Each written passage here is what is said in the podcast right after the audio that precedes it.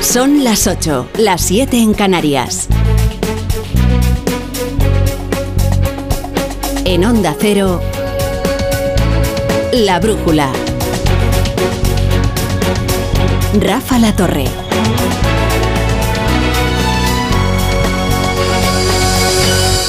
Bueno, y lo más apropiado sería decir que son las 7 de la tarde, las 8 de la tarde en la península y Baleares y Ceuta y Melilla, porque hoy les hablamos desde las Islas Canarias, desde Santa Cruz de Tenerife, desde un estudio maravilloso que Onda Cero Tenerife dispuesto aquí para nosotros en el Teatro Guimerá, aquí donde derrotamos a Nelson, ni más ni menos, ¿eh? en este solar. Vamos, no exactamente en el teatro, sino en el convento que había antes aquí.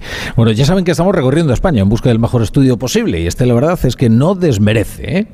Además, ahora que sabemos que vamos a tener una pensión, porque nos lo garantiza José Luis Escriba, pues este es un buen lugar, ¿no? Para, para jubilarse, ¿no?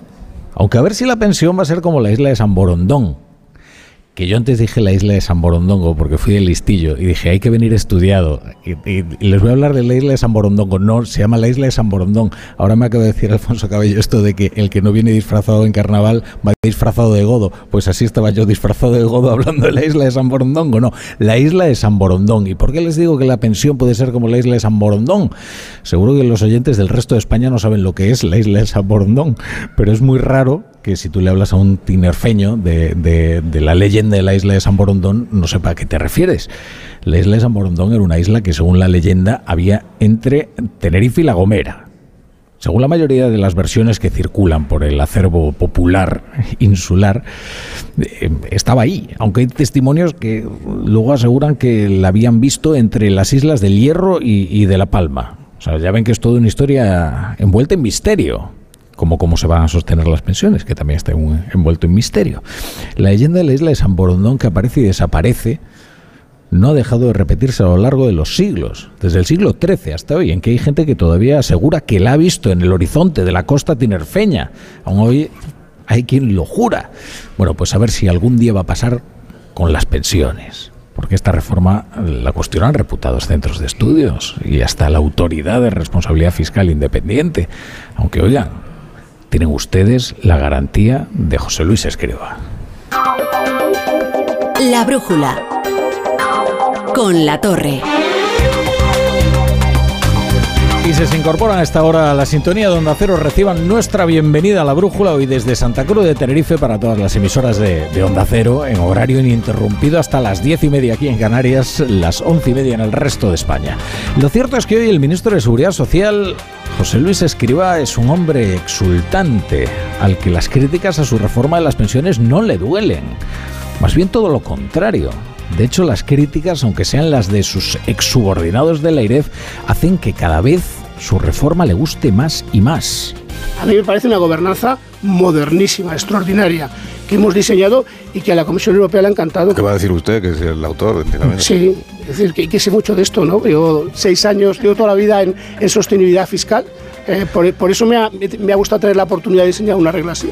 Es que esto es, a mí me parece impecable, me parece, ahora que lo cuento, casi me gusta más. Pero perdóneme que le insiste, pero ¿qué va a decir usted? Sí, sí. ¿Sabes lo que pasa? Que yo llevo toda la vida de- dedicado a la sostenibilidad fiscal, por eso, en fin, es una opinión con alguna credibilidad, ¿eh? Con alguna credibilidad. Pues ya ven, ya ven que, está, que está jovial, ¿eh? Y eso que esta mañana, cuando se dirigía a los estudios centrales de Onda Cero para hablar con Carlos Alsina en más de uno, quizás no sabía José Luis Escribá que el decreto de su reforma de las pensiones iba a salir convalidado con menos votos en contra de los que preveía, ¿eh? Votos emitidos 344, sí 179, no 104, abstenciones 61. En consecuencia, queda convalidado el Real Decreto Ley. Porque finalmente Vox se ha abstenido. No ha sido el Partido Popular, ¿eh? que decía en un principio que estaba dispuesto a estudiar una abstención en caso de que le dieran la información que requería, porque por el momento solo tenía un PowerPoint, etcétera, etcétera, etcétera. No, no ha sido el Partido Popular, ha sido Vox. Ha sido una sorpresa, ¿eh? Igual que cuando con su abstención el Partido Bascal salvó el decreto de los fondos europeos. Bueno, en este caso la, la, abstención de Vox no era fundamental para la aprobación del decreto, pero todo lo que sea que Vox le dé oxígeno o le preste apoyo, aunque sea un apoyo pasivo mediante la abstención a este gobierno, es desde luego noticioso, es sorprendente y cabe preguntarse a qué viene.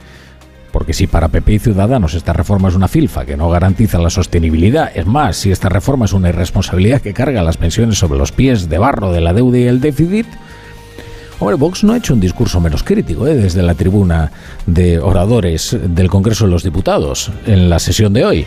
Sin embargo, sin embargo dice que tiene aspectos positivos la reforma de Escriba, como la subida de las pensiones mínimas, contributivas y no contributivas, y una mejora en las lagunas de cotización y medidas encaminadas a suplir los periodos en que las mujeres no han cotizado por haberse dedicado al cuidado de los hijos. Y que eso merece que al menos no voten en contra. Bueno, lo que se ha aprobado hoy es, es un decreto, como el de Macron que ha enervado a los franceses. Bueno, parecido, pero no, pero no igual, ¿eh?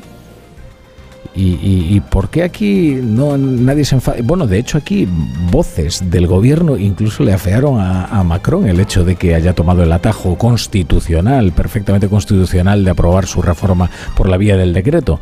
Es que hay que aclarar que el decreto en España es para, está contemplado para otras circunstancias que aprobar por la vía de la urgencia, es la vía del decreto, reformas como la reforma de las pensiones, en el fondo es un atajo antidemocrático. Al contrario que lo que ocurre en Francia, donde es perfectamente constitucional y está perfectamente previsto porque para eso está dispuesto en su Carta Magna.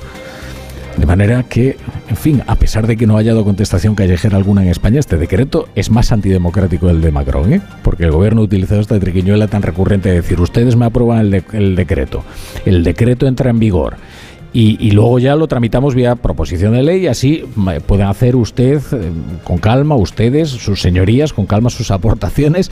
Todo esto se puede imaginar que es una fantasía, porque luego esa tramitación se va demorando hasta el fin de los tiempos, como hemos visto ya en otras ocasiones, con otras leyes, con otros decretos que luego se prometía una tramitación mucho más larga y con aportaciones del resto de los grupos y que va a llegar el fin de los tiempos, es decir, el fin de la legislatura y, y no se ha introducido ni una enmienda en, esos textos. Pero bueno, los grupos que apoyan al gobierno confían todavía en que van a poder aportar algo. ¿Eso significa que esta ley es perfecta, ideal, buenísima? Pues no. Pero pese a todo, insisto, la música ha cambiado y mucho. Seguimos pensando, de todas formas, que esta reforma debería ser más ambiciosa, más valiente. Esperamos, sobre todo, poder corregirla en aquellos aspectos que he citado cuando se tramite como proyecto de ley. Y en las otras noticias de hoy, miren, eh, la condena de Laura Borrás, que también es como la isla de San Borondón, eh, porque resulta que el mismo tribunal que la condena a cuatro años y medio de cárcel, luego pide en la sentencia un indulto parcial para que no entre en la cárcel. Hechos probados, que cuando estaba al frente de la institución de letras catalanas le adjudicó a dedo a un amigo llamado Isaías Herrero, también condenado en este procedimiento, una serie de contratos que tenían que haberse tramitado de otra manera. Y ella quiere utilizar su condena para hacer política contra Esquerra.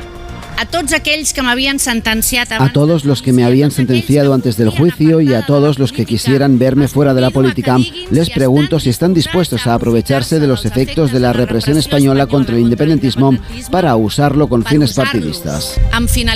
Partidistas. Y luego se dan cuenta ustedes de la contradicción que supone el condenar a una persona a cuatro años y medio de cárcel porque de unos hechos probados que sustentan esa sentencia y que esa misma sentencia establezca que hay que condonarle al menos dos años de prisión para que no tenga que ingresar en la cárcel. Pues para eso, ¿para que le condena el Tribunal Superior de Justicia de Cataluña? Pues, eh, son estos misterios como la isla de San Borondón. En cualquier caso, sepan que se ha dado por aludido ¿eh? el presidente de la Generalitat con estas palabras de Laura Borrás y ha contestado Pera Aragonés, claro, porque hay una lucha larvada. Bueno, larvada, es una lucha ya a campo abierto entre los dos grandes actores del independentismo, que son Junts per y Esquerra Republicana de, de Cataluña. Y dirán ustedes, ¿pero qué pasa? Que hoy no vamos a hablar de Ana Obregón. Ya se ha extinguido el debate sobre la gestación subrogada. En absoluto. Esto no, no ha hecho más que empezar. Miren, hoy todos los grupos políticos, todos los grupos con representación parlamentaria, han hecho alguna declaración al respecto de la gestación subrogada. Pero lo más elocuente, más elocuente que cualquier declaración, es lo ocurrido en el PSOE Balear. Porque eh, el PSOE está decidido a convertir en anatema lo de la gestación subrogada. ¿eh? El PSOE en 2017 eh, acordó, bueno, 2017 consideraba perfectamente eh, lícito lo de la gestación subrogada, incluso lo acordó en el famoso pacto del abrazo con Ciudadanos. E incluso Pedro Cerolo se reunía con los colectivos homosexuales en 2010, allá por 2010, para hablar de la gestación subrogada y de la ne necesidad de crear un marco regulatorio. Bien, todo eso viró eh, drásticamente y muy recientemente, ¿eh? O sea, fue durante la Secretaría General de Pedro Sánchez cuando se consideró anatema eh, la, la, gestación subrogada. Y claro, algunos pues habrán quedado descolgados en ese viraje. Fíjense, el médico Oriol Lafau, que ocupaba el sexto puesto de la lista del PSOE al Parlamento Balear por Mallorca para las próximas autonómicas del 28M, ha renunciado a su candidatura. ¿Por qué? Porque, se hizo público que es padre por gestación subrogada. Y tras los ataques a esta técnica reproductiva, vertidos por algunos de sus propios compañeros de filas, pues el hombre decidió que no era lo más coherente concurrir en una lista con quienes pensaban que él era bueno, un criminal semejante, porque es que parece normal que si se está criminalizando la, elección de este hombre que en su día tomó para ser padre, pues que decide irse de la organización que lo considera un crimen nefando, nada menos que violencia o explotación contra la mujer, pues eh, lo normal es que decida no ir en las listas. Desde luego, ahora lo que hay que preguntarse es si es solo este hombre o si habrá más socialistas que vivan en silencio esta contradicción entre su partido y sus vidas. En Onda Cero, La Brújula, Rafa La Torre.